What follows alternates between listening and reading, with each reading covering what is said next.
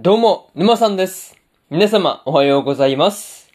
今回ですね、迷宮ブラックカンパニーの第6話の感想ですね。こちら、語っていきますんで、気軽に聞いていってください。というわけで、早速ですね、感想の方、入っていこうと思うわけですが、まずは、一つ目ですね。日本に帰るためには、というところで、金次がですね、日本に帰るために魔王と会おうとしていたわけなんですが、まあ、魔王にね、会える立場にならないと、まあ、いけないっていうところに関してはですね、まあ、ものすごく、ものすごく大変そうな感じがありました。まあ、とはいえですね、今回の話が、こう、まあ、始まった時点でですね、まあ、こう、部長とかまで出世してきているっていうことを考えればですね、まあ、こう、まあ、金次がですね、どれだけ功績を上げて出世してきたのかっていうところですね。なんかそれがわかるところではありました。またね、こう、金次の仲間としてはですね、リムとランガの二人がいるわけなんですが、まあ、なんだかんだですね、まあ、こう、迷宮割 A もね、こう、近くにいるっていうことを考えればですね、迷宮ブラックカンパニーのメンバーでね、まあ、動いているっていう感じがあって、なんか、そういうところに関してはですね、いいなと思ったりしました。まあ、にしてもね、こう、温泉に入っている時にですね、金次の裸をですね、まあ、こう、できる限り見ないようにするっていうランガが、ランガがですね、まあ、見ていて面白いところだったなっていう話ですね。そう。なかなかそういうところが面白かったという話ですね。まあ何にせよですね、金次がこう、順調に、こう、功績とかを上げて、まあこう、魔王に会えるように出世していくっていうところがですね、まあ大変そうな感じがあったんですが、まあ見ている側としてはですね、まあすごい面白かったなという話ですね。そういうところで、まず一つ目の感想である、日本に帰るためには、というところ終わっておきます。で、次、二つ目ですね。保身のための、保身のための戦いというところで、出世に出世を重ねるですね、金次を追い落とそうとですね、追い落とそうと魔王軍サンバガラスがですね、いろいろと謀略を仕掛けてきていたわけなんですが、まあ、結果的にはですね、まあこう、サンバガラスはですね、保身に失敗しているっていうところですね。まあこれに関してはですね、まあ笑うしかないなというところではありました。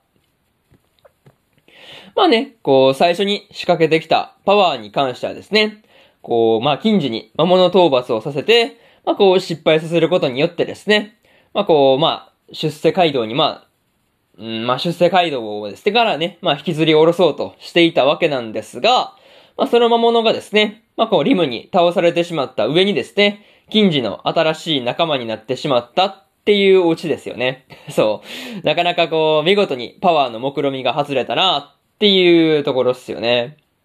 で、まあ、その次の、ローがね、仕掛けた開墾ですね。まあ、これに関しては、パワーの時に仲間になったですね、ミミズの魔物がですね、まあ、大か、まあ、土を耕すっていうところに関してですね、まあ、大活躍したっていうことで、まあ、こう、まあ、無事といえば、まあ、なんていうか、難しいところですけど、まあ、見事に失敗に終わってしまうという話ですね。まあ、しかもね、こう、ラストのゼクスに関してはですね、ランガが男であるっていうことにショックを受けて終わると いう、まあ、なんとも言えない終わり方だったわけなんですが、まあ、なんていうかですね、金次が拍子抜けするっていうのもわかるようなオチばかりで、オチばかりでですね、まあ、うん、まあ、笑えるところでもあるし、まあ、一周回って逆に笑えないところでもあったかなというところではありました。そういうところで、二つ目の感想である、保身のための戦いというところ、終わっておきます。で、次、三つ目ですね。三つ目に入っていくわけなんですが、ランガの素性というところで、まあ、こう、ランガの素性がですね、夢の中で明かされていたわけなんですが、まあ、まさかのベルザの子孫だったとはっていうところで、まあ、全然予想外の展開でびっくりしたなという話ですね。そう。まあ、でもまあね、言われてみればですね、髪の色とかはね、似ていたりするんで、まあ、言われてみればそうだなっていう感じではありましたね。そう。髪の色的に確かに似てるなっていう話で、まあ、そんなランガがですね、まあ、こう人類を追いやった、こう、まあ、人類をね、まあ、こう危機に追いやった魔女の末裔ということで、迫害を受けてきていたっていうこととかもですね、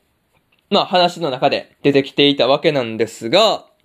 まあそのせいでですね、まあ両、ランガの両親がですね、すでに、えー、死んでしまっているんだっていう話に関してはですね、まあ結構悲しいところだし、まあ道端で倒れてましたからね、なかなかちょっと辛いところではあるなっていう話ですね。しかも故郷まで捨ててきているっていうところを聞くと、まあ、より一層なんとも言えないところだなっていう話ですね。まあでもね、こう、夢から覚めてですね、まあこう、近似の戦略的撤退をはじめとするですね、まあこう、言葉のおかげでですね、まあ自分の、まあ過去とですね、自分の過去ともですね、向き合えたっていう感じで、一安心といったところではありました。まあそんなね、こう、ランガの夢の中で出てきたですね、まあ、こう、近似の妖精っぽい姿ですね。そう。あれはちょっと思わず笑わされてしまったな、というところではありました。そういうところで、三つ目の感想である、ランガの素性というところ、終わっておきます。で、最後にというパートに入っていくんですが、今回ですね、近似が魔王軍の中で出世してですね、ついに魔王の前までたどり着いていたわけなんですが、まあ、その時にですね、魔王が言った、世界を救ってほしいっていう言葉の続きですね。まあ、これが気になる話ではあるなというところですね。まあ、それに関してはですね、まあ、次回の話で魔王から何を言われるのかっていうところにですね、注目しておきたいところではあります。またね、こう、近似を追い落とそうとした魔王軍、サンバガラスの3人がですね、どうなったのかっていうところですね。まあ、それに関してもですね、まあ、気にはなるかなっていう感じではありますね。まあ、とりあえず、次回はですね、まあ、こう、魔王との話がどうなるのかっていうところですね。まあ、これが今から楽しみですというところで、今回の迷宮ブラックカンパニーの第6話の感想ですね。こちら終わっておきます。で、今までにもですね、第1話から第5話の感想はですね、それぞれ過去の放送で語ってますんで、よかったら過去の放送もですね、合わせて聞いてみてくださいという話ですね。それと、今日はね、他にも3本更新しておりまして、魔法科高校の優等生の7話の感想と、白い砂のアクアトープの7話の感想と、スカーレットネクサスの8話の感想ですね。この3本更新してますんで、よかったら、こちらの3本もですね、聞いてみてくださいという話と、明日ですね、明日は4本更新するんですが、出会って5秒でバトルの第6話の感想と、サニーボーイの第6話の感想、そしてですね、探偵はもう死んでいるの7話の感想と、日暮らしの泣く頃に卒の8話の感想ですね。この4本、1、2、3、4と更新しますんで、よかったら明日もですね、ラジオの方聞きに来てください。というわけで、本日1本目のラジオの方終わっておきます。以上、沼さんでした。それでは次回の放送でお会いしましょう。それじゃあまたね。バイバイ。